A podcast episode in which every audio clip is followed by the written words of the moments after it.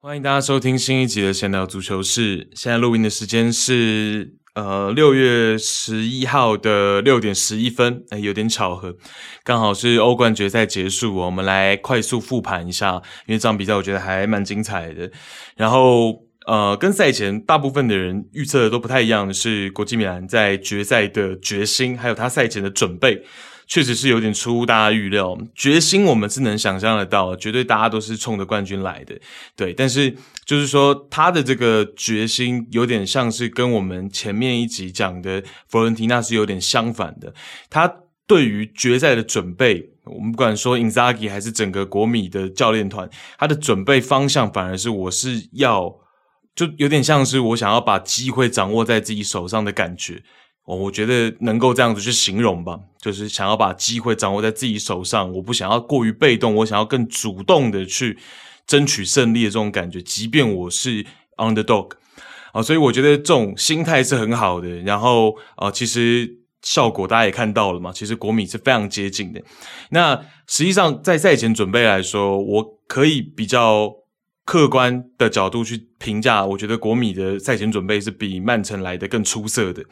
那因为本来的实力天平，我们知道说实力啊、阵容啊、板凳深度啊，本来就是曼城高于国米一节到两节嘛。然后所以在上半场会看到场面几乎是五五开的程度，代表说国米的赛前准备是要优于曼城的，才能够把这个彼此之间的差距给拉平嘛。好，所以这个地方我觉得是大家应该会有一个共识。那首先我先讲，就是呃，国米的阵容一样是三五二啊，这我们熟悉的一样是一个三五二回防五三二的一个阵型。然后曼城这边做的一个变动，就是像是我上一集的那个短短的前瞻讲的，因为我担忧的点就是，如果面对到双前锋的阵容，其实你如果还是让 Stones。哦，我们这样讲，这样讲哦，曼城这场比赛仍然是一个三二四一的进攻阵型，John Stones 仍然是那个枢纽，就是切换防守四后卫，进攻三二四一，John Stones 仍然是那个枢纽，可是他切换的位置点不同了。我们知道，过去几个月以来，我们看到 John Stones 都是从中后卫切换到进攻的时候后腰嘛，防守中卫，进攻后腰，但是这场比赛他是从右后卫出发的。防守的时候右边后卫，进攻的时候后腰，右边后卫后腰，所以其实同样是枢纽，但是切换的点不一样，出发的位置不一样，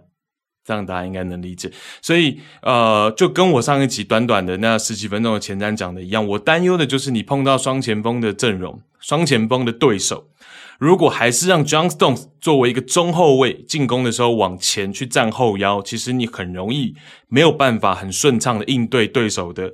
双前锋的反击，因为你需要有一个额外的临场的轮转，这个是会有错误率的哦。所以直接让 John Stones 担任一个右边后卫，然后让他往后腰的位置去站，这个其实相对来说就单纯，相对来说就单纯。那我们等下可以讲国际米兰针对这一块他是怎么去去做，其实在这块也是算是蛮成功的。我们先讲国米，为什么我在开局开场的三十秒左右我就发现动说国米有备而来，因为在一上来的第一个画面我们就看到国米的施压方式是让人惊艳的，三五二的阵型老 Taro Martinez 跟 Jacob。两名前锋嘛，可是，一上来他们的施压方式就直接摊开来了。Jaco 去施压正中卫的曼城的 Ruben Dias，然后 Lautaro 就去施压曼城的这个右边中卫 Akanji。OK，所以直接是摊开来了。然后另外一边的 Ak 就是让 Barella 往前去上抢，所以这个是蛮惊艳的。通常可能我们想说，如果今天国米是要打比较保守的三五二的时候，可能就是两名前锋去跑动。来去施压、干扰、骚扰曼城的三名中卫嘛，在进攻的时候三二四一三名中卫嘛。但是这场比赛国米是直接要做一个，我觉得算是半人盯人的这种感觉，大家可以这样理解，就是有一点半人盯人的感觉。老塔罗就是去施压这个曼城的右边中卫，然后 Jaco 去施压正中卫，然后曼城的左边中卫 Ake 就交给 Barella 去上抢，所以是这样子的一个部署。那今天如果曼城在后场持球的时候，譬如说持球的是靠往 Akanji 这一侧，在后场的右侧持球的时候，那中场的区域呢？中场的区域国米是怎么应对的？我们知道曼城是一个三二四一的阵型嘛，那他在中场是两个后腰 r o g e 跟 John Stones，然后两个进攻中场是 Gundogan 跟 KDB 嘛，等于是四个人。那国米已经投入了 Barella 去上抢，Ak 那这个时候中场其实剩下两名球员，所以如果当今天曼城是在后场的右侧 Akanji 的那个位置持球的时候。我们会看到 John Stones 的位置会是国际米兰的左边中卫 Bastoni 去上抢，然后再加上另外两名中场球员 Brozovic 跟 Calhanoglu 会是一个三对曼城四中场的这样的一个局面。那反过来，如果今天曼城是在 Ake 或者是 Ruben Dias 持球，但是是比较靠后场左侧的话，国米这边呢就会是 Darmian 去向前上抢 Gundogan 的位置。OK，所以大家有那个画面就好了。就是国米的部署在中场是用边中卫加上两名中场去施压曼城的四个人，是一个三对四的情况。那所以需要割舍掉一个点嘛？那国米会去判断，就是说，那譬如说今天曼城是在这个 Ruben Dias，而且是在比较球场中线中路的位置持球的时候，那 Brozovic 他会往前去施压 Rodri，然后。Brozovic 就会把身后的那一个点放掉，放掉。那如果今天真的是你往后面去传的，Brozovic 就马上用跑动的方式去覆盖。那同理，如果今天是曼城是在后场的偏左或偏右侧持球的时候，那就是一样，把靠弱侧边的那个中场的点先放掉。大家有那个画面就可以，我到时候会放那个配图在 IG，大家可以边听，然后到时候再去看图，大概就这个意思。那就是中场是三对四，然后在曼城后场的三中卫的位置是三对三，那就是会让曼城在整个中后场的组织跟出球会非常的不舒服。所以我们看到，其实曼城加上决赛的压力，其实相对来说，曼城的压力会比国米来得大。我不是说国米没压力，但是就是相对而言，就像是老塔罗在赛前的记者发布会，他被一个墨西哥记者问到一题，就是说，呃，在那个记者看来呢，曼城拿欧冠好像是有责任，那国米拿欧冠像是有梦想，他拿两个词就是责任跟梦想，他觉得相对而言，曼城是有责任要拿欧冠，可是对于国米来说呢，比较像是梦想。要去达成这个梦想，所以其实压力层面来说，一定是曼城来的压力比较大。大家都非常看好，而且觉得这一支曼城是一个我们讲说接近宇宙队的程度啊，打造啊，最好的教练、最好的球员、最好的中锋、中场。欧冠好像是势在必行，没拿好像是不对的。那反过来，国米其实就算今天输球了，大家其实会很苛责吗？会觉得很丢脸吗？不会嘛。所以，呃，赛前或者说。大众的观感是这样，就是其实会有额外的一些压力在曼城这些球员身上，那加上国米开场这样子的一个施压方式，所以我觉得 Inzaghi 其实是达到了一定的心态，达到了一定的心态。第一个是出其不意嘛，从开场就这么大的施压力度。那第二个就是呃。你曼城本来压力就比较大，那其实技术是有变形的。在上半场，我们可以看到一些比较简单的出球啊，会有一些比较离谱的失误哦，所以其实曼城是有压力，而且技术是有稍微变形的。那换句话说，我们就可以说国米的整个上半场的一个呃赌博。一个部署是非常成功的。那赌博点在哪里？当然就是你这样的方式是非常消耗体能的哦。所以其实有听众看到线动就有问我嘛，说呃国米这样会不会很消耗体能？我说会。基本上国米在上半场是第一个，最好是能够起码零比零，那更好就是起码要有办法看能不能进一球。对国米来说才会是整场比赛会比较好，有机会。那呃就是因为你上半场其实消耗大部分体能嘛。那其实到了下半场，我们就有看到啊、体能下滑的时候，国米就慢慢在施压的力度上面松绑了。哦，那曼城就相对来说压力上，在后场持球的时候压力上就小比较多。就有减少哦，所以这是呃在施压的部分国米做得好的地方。那再来就是反击的部分哦，开长球的时候，国米的部署是让同方向的边翼位直接往前去站。我们大部分看到的是右边一位 Dumfries，我们看到 Dumfries 会直接往前站在前场的位置，跟 Lautaro 跟 Jaco 两名前锋一起，然后接应门将的长传球。那这是一个画面，这个在上半场我们看到不下四五次，五次以上都有可能，我没有细数。哦，那另外一种可能是在进攻回合，国米的进攻回合，哦，他们在持球。然后可能因为他们也是有曼城有防守嘛，防守阵型摆在那里，所以可能没有办法这么容易的向前推进，所以在中后场国米就进行 U 字形的倒脚，两名翼位就在比较高置位就没有回来，都没有回来，同时在前场站位，然后等到 U 字形倒一倒，回到门将欧娜娜位置的时候，欧娜娜开大脚，曼城的就是四人防线，曼城的四人防线就会去面临到。国米的四个人的冲击，因为边翼位没有回来，所以 Demarco 加上这个 Dumfries 加上两名前锋，等于是会在 Onana 开大脚的时候，直接是四对四的一个情况。那这个第一方面当然就是说，让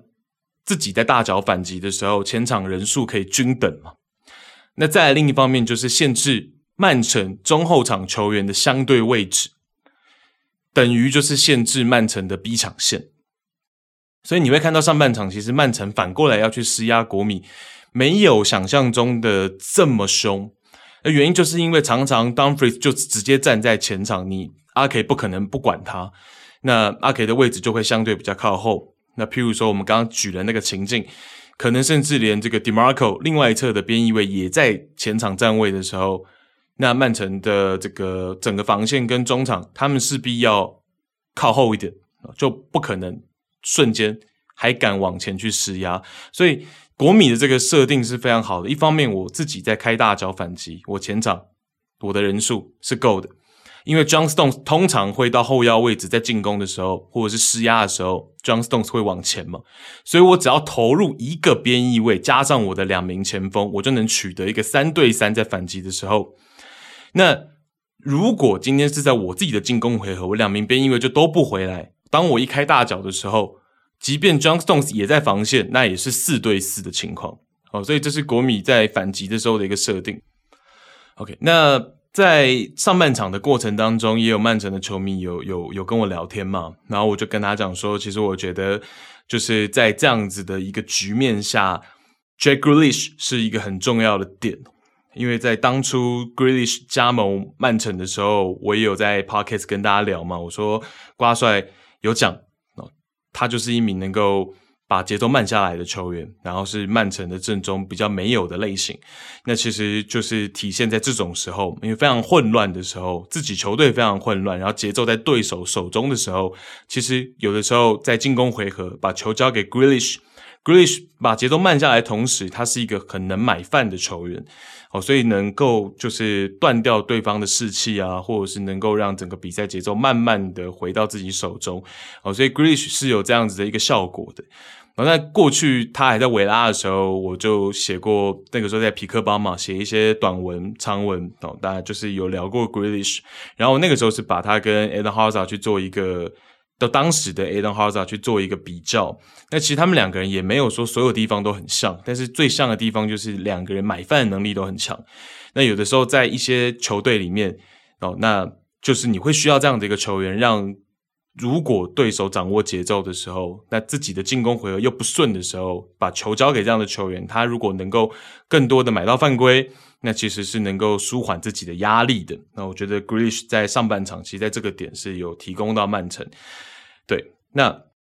再来就是我们讲说，呃，施压的成效，其实一直到下半场的前六十分钟，就六十分钟以前，其实国米这个施压都还是有奏效的。哦，譬如说在下半场的五十七分五十五秒，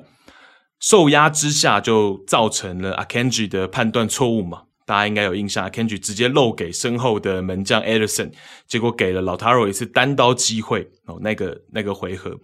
那其实就是在国米的压力之下，曼城犯错的一个很好的例子。那我们刚刚也讲嘛，在六十分钟之后，慢慢就因为体能的下滑，国米是逐渐松绑。那因为毕竟体能也不可能说负荷全场，然后去维持上半场那样的施压力度嘛。那在曼城进球的那个回合，进球那个回合呢，是先通过 B 席和 Foden 两个人的个人盘带能力，从右到左，左再到右。调动了国米阵型两次，然后之后回到右边中卫 Akanji 的脚下，Akanji 大步向前，那他身侧体能有所下滑的 Lautaro 就没有覆盖到他，然后他身前的 Bastoni 就是国米的边中卫也没有第一时间上抢出来，然后等到 Bastoni 晚一拍上抢的时候，就给了 Akanji 跟 B 席传跑配合的机会嘛，所以渗透给了 B 席，然后后来呢，篮板跑出来。Rodri 捡到那个十六码左右的篮板，直接起脚制胜球。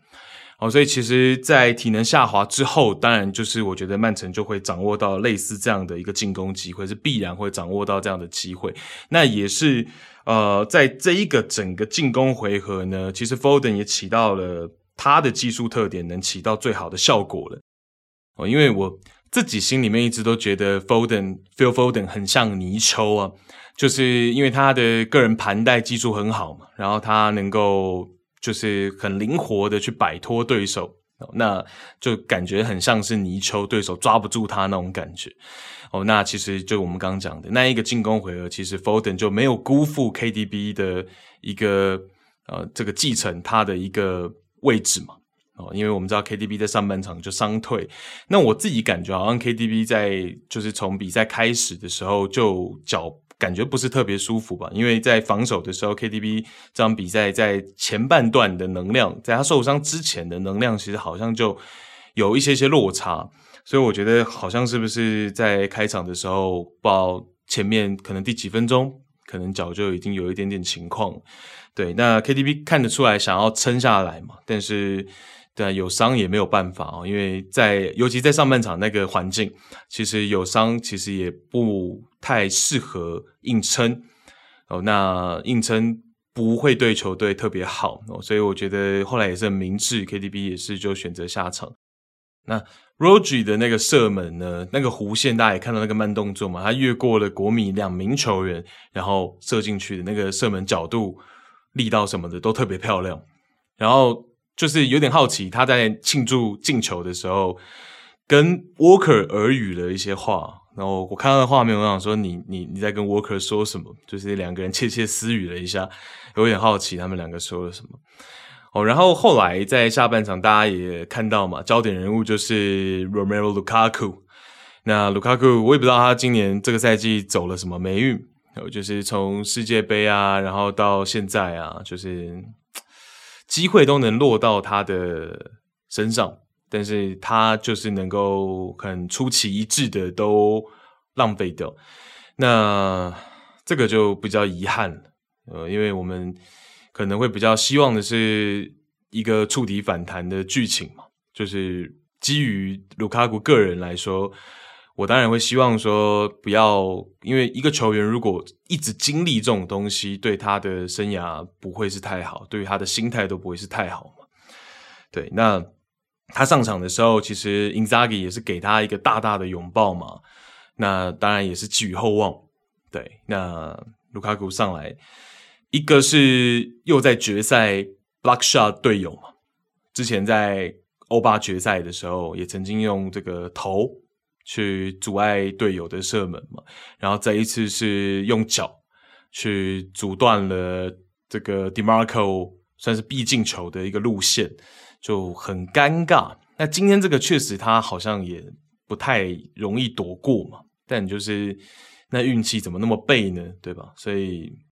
这个是有点真的不知道怎么说，这个确实不知道怎么说。那那一个 Demarco 那个 play 呢？其实也是先从开大脚找前锋开始的，哦，那一球也是从 Darmian 大脚精准给到 Lautaro，然后 Lautaro 背身扛住啊 Kenji 成功持球开始，然后之后呢，国米有传中，然后大家就在禁区前沿一系列高空的争顶之后呢，球又回落到禁区，然后一个 Akenji 没算准的弹跳，给了 DeMarco 小禁区前头锤的机会，然后几乎掉过了门将 Edison，但中柱，篮板又被 DeMarco 掌握，然后这一次更近，大概在三码的位置，鱼要头锤，然后结果被卢卡库的脚应声没收。这是这一球的过程，那实际上也是从一个大脚反击开始的哦，所以大脚推进，大脚反击哦，那就是国米其实整场比赛，我觉得执行力是很高的，执行力很高。那再来就到了第八十八分钟嘛 brozovich 在这场臂章的 Brozovic 禁区外右侧四十五度角找到第二根门柱的 Golsens，然后 Golsens 坐到门前，越过了 Kenji 的防空区域。Akanji 帽顶落到了卢卡库的头上，这一次卢卡库本人就站在小禁区线上，结果头锤过正，让 Ederson 完成扑救。那这个当然就是更算是他个人的责任嘛。作为一个中锋，我觉得那个球是能够做得更好的。对，那其实比较遗憾吧。那赛后看到比较难过的是老塔罗嘛，镜头我们可以看到老塔罗是迟迟没有办法呃缓过来，然后也看到门将娜娜是很激动的在他面前呃想要给他一些精神上的鼓舞嘛，因为我觉得老塔罗这场比赛是做得很好，然后包括他赛前的访问的那个状态啊，然后我看他在那个就是。大家不是每一支球队都有一个小时先踩场的那个那个画面也是公开的嘛？我看他在那个踩场训练、感受球场的那一个小时，其实他的状态也都是很专注、很投入的。对，那赛后看到老老塔罗的状态，我觉得是比较比较难过一点。对我个人来说，我觉得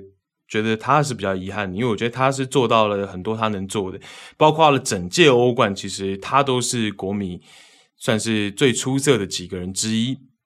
包括了他的防守，在 AC 米兰的两回合，然后包括这场比赛他做的很多事情，对，然后再来这场比赛国米的部分做得好的球员还有 Brozovic 炸弹人这场比赛其实也做得非常好。我们说 Brozovic 其实在这场比赛，我感觉他的体能是体能状态非常的好，然后能够支撑他来回在中场去一下上抢，一下回防，一下上抢，一下回防，啊整个范围这场比赛展现的是非常的大的，然后在后场去帮忙球队应对对手的逼抢的时候的一些出球啊、控制球，其实呃 Brozovic 整场比赛的状态是是很出色的，对，然后还有 Bastoni 嘛。我们看到 Bastoni 是赢得了很多跟 Erling Holland 的争顶，好，那 Bastoni 后来也是体能的关系，所以提前下场。好，那这边也要讲一下，就是 Bastoni 下场之后，Inzaghi 是让 Demarco 留在场上，而且是让 Demarco 去打左边的中卫，然后 Gosens 是左边翼卫。那其实这个调度也是比较有趣的，因为 Demarco 整个赛季来说，如果我们说边中卫。的先发场次，他最后一次打边中卫的先发已经是九月份的事情了，去年九月的事情。哦，所以其实 Demarco 在不管是先发还是通常 Inzaghi 的一个调度轮换之后，就是即便是通过调度，通常 Demarco 也不会去打边中卫，就是更多时候他不是去打边中卫。所以这场比赛其实这个地方也也蛮有趣的。哦，Dimarco 就是在。这个轮换之后，他留在场上，然后去打边中卫。哦，那当然后来也也没有他太多的镜头跟事情了。哦，但就是只是跟大家分享一下这个调度。对，所以看得出来，国米的教练团为了这个决赛是已经精心部署、精心设计很多了。对，那大概就是这样。我觉得，因为今天碰到的情况，对于曼城来说也是很多不一定在原本的预料之内，所以其实包括了瓜帅，包括了场上的球员，很多都是要凭借着经验来去应对嘛。那我觉得这方面其实还是体现了曼城的强大。我个人坦白说，我觉得更多反而是在这个部分。哦，那包括了就是我们讲说，John Stones。即便今天是不一样的一个切换方式，是边后卫切换到后腰，可是 Stones 还是做的我觉得不错，而且是当然渐入佳境。上半场其实还是有一些技术变形嘛，我们说压力，然后我们说面对到这个施压，但是这个随着比赛进行呢，Stones 到了后半段、中后半段的表现又又回到了足总杯决赛，又回到了这个欧冠四强对皇马的那个 Stones，就是非常的从容了。那我觉得，呃，Stones 确实是今年这个曼城非常非常大的亮点哦。然后 Erling Holland 的部分，我觉得其实我们还是可以往后再去观察，就是说我自己在上半场的感觉，我觉得在上半场那个情境，可能还是就是呃，Kun Aguero 会来的更好一点，可能是一七、一八、一九年的 Aguero 会来的更好一点。当然，这个比较没什么意义嘛，但我就是有那样的一个想法，我就坦白跟大家讲，因为我觉得。Aguero 在后来经过瓜帅的一些调教跟各个改变之后呢，其实 Aguero 是比较能够出禁区嘛，然后也能够去河流边路嘛。那 Aguero 能够做到更多这样的事情的时候，在上半场面对国米的那个场合哦，其实有的时候如果中锋能够离开这个他原有的位置哦，那更多的出来接球或者是到边路去合流，其实会有一定的效果。会有一定的效果。那 Erling Haaland 在这方面是他的所有技术方面，我觉得相对来说比较没有经验一点的地方。那这个我觉得可能瓜帅在休赛季也会在针对这个地方，可能再去做一些调教。因为在足总杯的决赛，我们也看到 Erling Haaland 有非常多啊、因为那个时候打曼联的局面又不一样。那我在这个。就是百米尔 Coffee 那边我有 po 文，那在那个局面之下打曼联的那场比赛哦，足总杯决赛上面二零后呢有很多回撤，但是他的一些回撤的一些接应，然后包括后续的做球，其实状态上并不是就是以中锋以回撤这样子的一个角色来说，其实并不是这个世界上最好的。我们知道，当然 Erling Haaland 有非常非常多优点，我们这边不是要批评他的意思，但是。从近期，尤其赛季末的一些比赛，尤其一些关键的比赛来看的话呢，这方面是他可以在休赛季再更加强的。对，那这是我的一个看法。好，那再来就是瓜帅哦，瓜帅 还是很有趣。打这个曼联的时候，也有一次是曼联反击，然后他就跪在地上哦，他就双膝着地，然后等这个化解反击的曼城又反退，他又站起来。然后今天好像也有类似的画面，就是国米在反击的时候呢，他又双膝着地了，然后等到化解之后，他又站起来，这样。所以瓜帅确实是很 drama 的一个一个主帅，然后很多情绪的主帅。哎，这就是看到他在场边的一些画面，就觉得很有趣。就相比 Inzaghi 感觉非常的相对淡定嘛，就相对淡定。那其实就就蛮有趣的一些画面。然后 Ruben Diaz 哦，对 Ruben Diaz，其实这场比赛上下半场，我印象没错的话，其实都各有一次，在后场 recover 之后呢，他就直接盘带奔赴前场了。哦，所以其实这个也是呃一些自由度的东西嘛。Ruben Diaz 作为一个正中卫，他 recover 球之后呢，他也是有这个自由度，他也是有这个。这个做法哦，他会往前，然后直接向前去跟前场的队友去做配合，然后上下半场我记得是各有一次，我记得上半场是二十八分钟，哦，那下半场我有点忘了，但我应该没记错，下半场好像也有一次，他就直接盘带往前了。对，那这部分也跟大家再做一个分享哦，大概就是这样。因为我们是一个快速的 reaction 嘛，我自己还没有重看比赛，就是很快速的想跟大家分享这场决赛。然后当然也是恭喜曼城跟瓜迪奥拉，瓜帅也是拿到了自己的第三个欧冠冠军，然后曼城也是终于一偿夙愿，然后拿到了这个欧洲的最大的含金量最大的一个奖杯。哦，那也诚如埃尔达的一些主播球评赛后说的嘛，其实很多。球迷或媒体在认定豪门的时候，欧冠奖杯是一个其中的一个标准。当然，实际上也没有所谓真的标准哦，只是呃坊间会有这样的一个讲法嘛。所以拿到一个欧冠冠军，当然也就毫无疑问嘛。曼城本来其实我觉得没拿，在我心中拿那么多英超的冠军，其实也都等于是豪门了。当然拿到欧冠冠军是更不会被质疑嘛。那包括瓜帅自己也是，就是这几年拿了。夯不啷当拿了五个英超冠军，可是一个欧冠都没拿，其实也常常有的时候会落人口舌嘛。那我觉得这个欧冠冠军拿了之后，就毫无疑问了。对，那也是呃这么用心打造这一支球队，然后啊、也是把自己的心血、战术都投放进去啊，我觉得这个收获是值得的。对，那呃，国米的话，我觉得是尽心尽力的。这场比赛，我觉得尽心尽力的，不是每一届的欧冠亚军都值得我们花这么大篇幅去聊的。那坦白说，我是真的觉得他们是虽败犹荣，然后有把这个想要拿到决赛的这个心给展现出来。那相对相对于这十年，可能也拿过亚军的，像是尤文图斯。那我觉得，其实这场比赛国米在欧冠决赛表现的是来得更好一些的哦。那我觉得就擦身而过嘛，其实也很可惜，也很可惜。包括最后这个中场哨响前的那个头锤嘛，哦，那一瞬间你也会想到 Didier Drogba 的头锤，是不是？我们还有后续可以看。那。大概就是这样哦，大概就是这样。我们快速的复盘一下，然后呃，也感谢这个赛季大家跟我一起在 Podcast 的这个世界，然后大家可以一起听我讲各个球队我个人的一些看法啊，然后个人的一些战术解析啊，然后呃，也跟大家到时候休赛季的时候一起关注转会吧，还有女子世界杯，对吧？然后还有下赛季，其实你说。隔也就两个月嘛，两个月之后就又开始下赛季了，所以，呃，可能这两个月也会趁时间稍微休息一下吧，也会稍微趁时间休息一下。如果有想要在休赛季听我聊什么转会的球员的，或者是想要听什么样主题的，也可以私信我，然后我也会参考这样，然后就这样，谢谢大家的收听，然后也再一次恭喜曼城。谢谢大家，拜拜。